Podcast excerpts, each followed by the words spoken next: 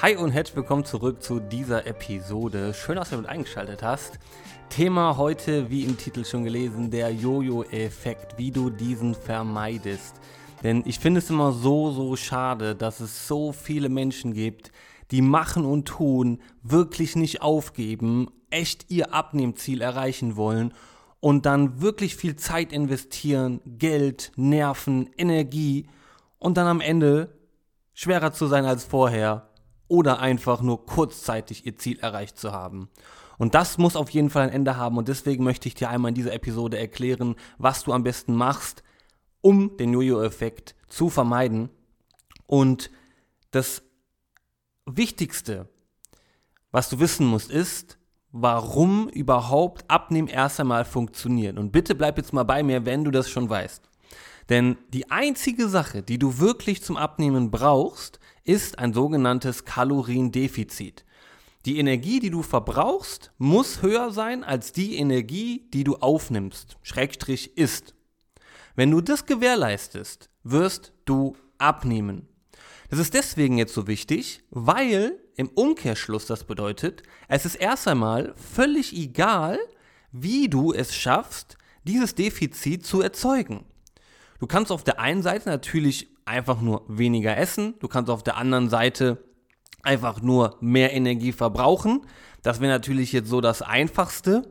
Aber, und das ist jetzt das ganz Wichtige und der Schlüssel dazu, und auch ein ganz, ganz wichtiger Schlüsselpunkt ähm, jetzt. Wenn es nämlich ziemlich egal ist, wie du das Ganze erreichst, Hauptsache du erreichst es, ist es jetzt entscheidend, dass du etwas machst, was für dich langfristig funktioniert. Denn um den Jojo-Effekt zu verhindern, hilft es nicht, wenn du dir eine gewisse Zeitperiode vornimmst, sagen wir es einfach mal zwölf Wochen, und innerhalb von diesen zwölf Wochen irgendwelche Vorgaben von zum Beispiel Diäten oder irgendetwas anderem, wenn du das dort umsetzt und dann danach wieder aufhörst umzusetzen.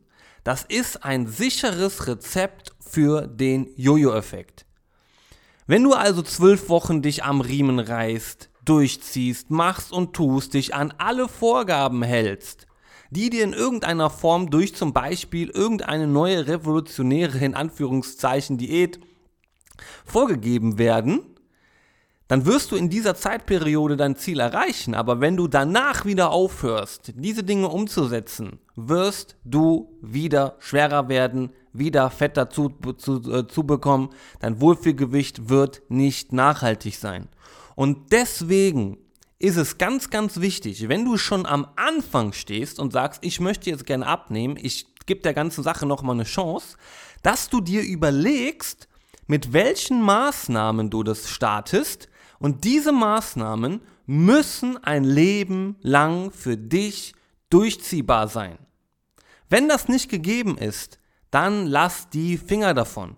Denn wie gesagt, das ist ein sicheres Rezept für den Jojo-Effekt. Oh, hat sich sogar gereimt, habe ich gerade festgestellt. Kann man sich gut merken. ja, aber äh, bleiben wir mal bei ein äh, bisschen ernst, ne, weil es ist ein ernstes Thema.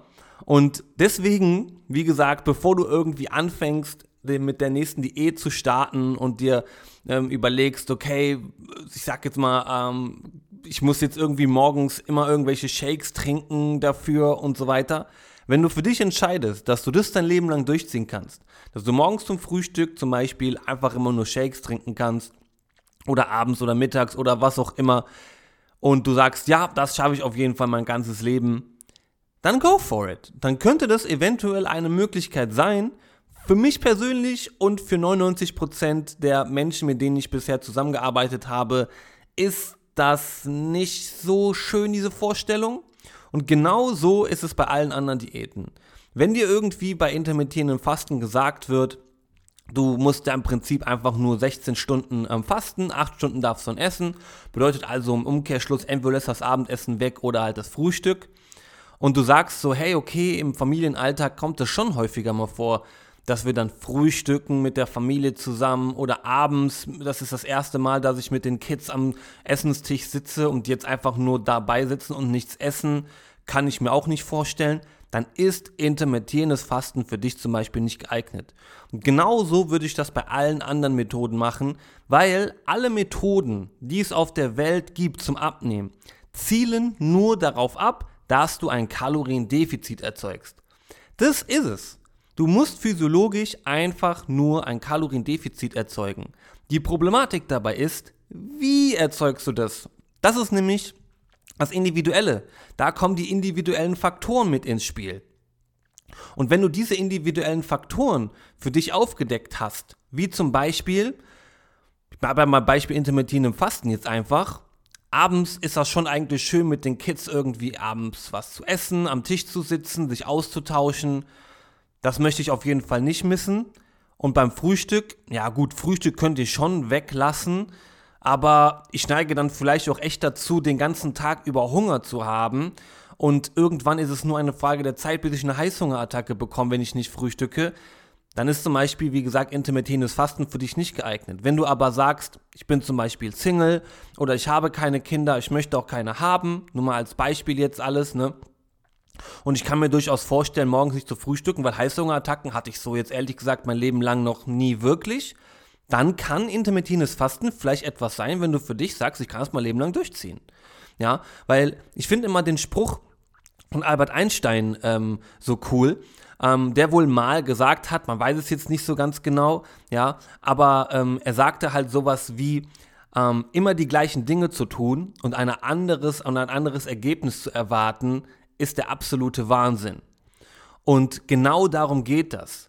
Wenn du jetzt nämlich Dinge machst, die zu einem gewissen Ergebnis führen und diese Dinge dann wieder aufhörst zu machen, dann wirst du andere Ergebnisse erzielen. Und andere Ergebnisse bedeutet in dem Kontext abnehmen, dass du wieder schwerer werden wirst. Höchstwahrscheinlich.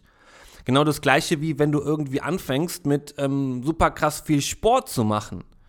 Das ist aus meiner Sicht erstens, wird jetzt vielleicht den Rahmen sprengen, aber ist nicht die ähm, sinnigste Methode, um abzunehmen, dass man auf die Außenseite, auf die Verbrauchsseite nur schaut. Aber wenn du auf diese Karte setzt oder auf dieses Pferd setzt und sagst, ja, ich bewege mich jetzt einfach ganz viel, ich gehe jetzt viermal die Woche ins Fitnessstudio, sammle meine 10, 15.000 Schritte und ähm, gehe auch noch zwischendurch joggen und gehe einfach all in, was die Bewegung angeht. Und du dann aber sagst, gut, das kann ich jetzt wirklich vielleicht nur für 30, 60 Tage durchziehen und dann kommen Geschäftsreisen dazwischen. Dann ist irgendwas anderes, was dazwischen kommt. Zum Beispiel die Kids müssen wieder zum Sport gebracht werden oder was auch immer dazwischen ähm, kommen kann. Und dein Lebensstil ist einfach so aufgestellt, dass das nicht funktionieren kann. Dann ist das sicherlich nicht die beste Methode für dich, um abzunehmen. Auch da wieder, es gibt andere Menschen, bei denen das gut funktionieren kann. Ja, auch wie gesagt, wenn es nicht aus meiner Sicht der erste sinnigste Schritt wäre, aber es wäre einer.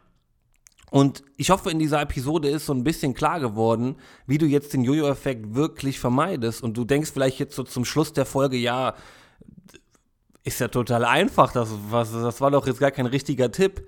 Aber aus meiner Erfahrung ist genau das das Allerschwerste.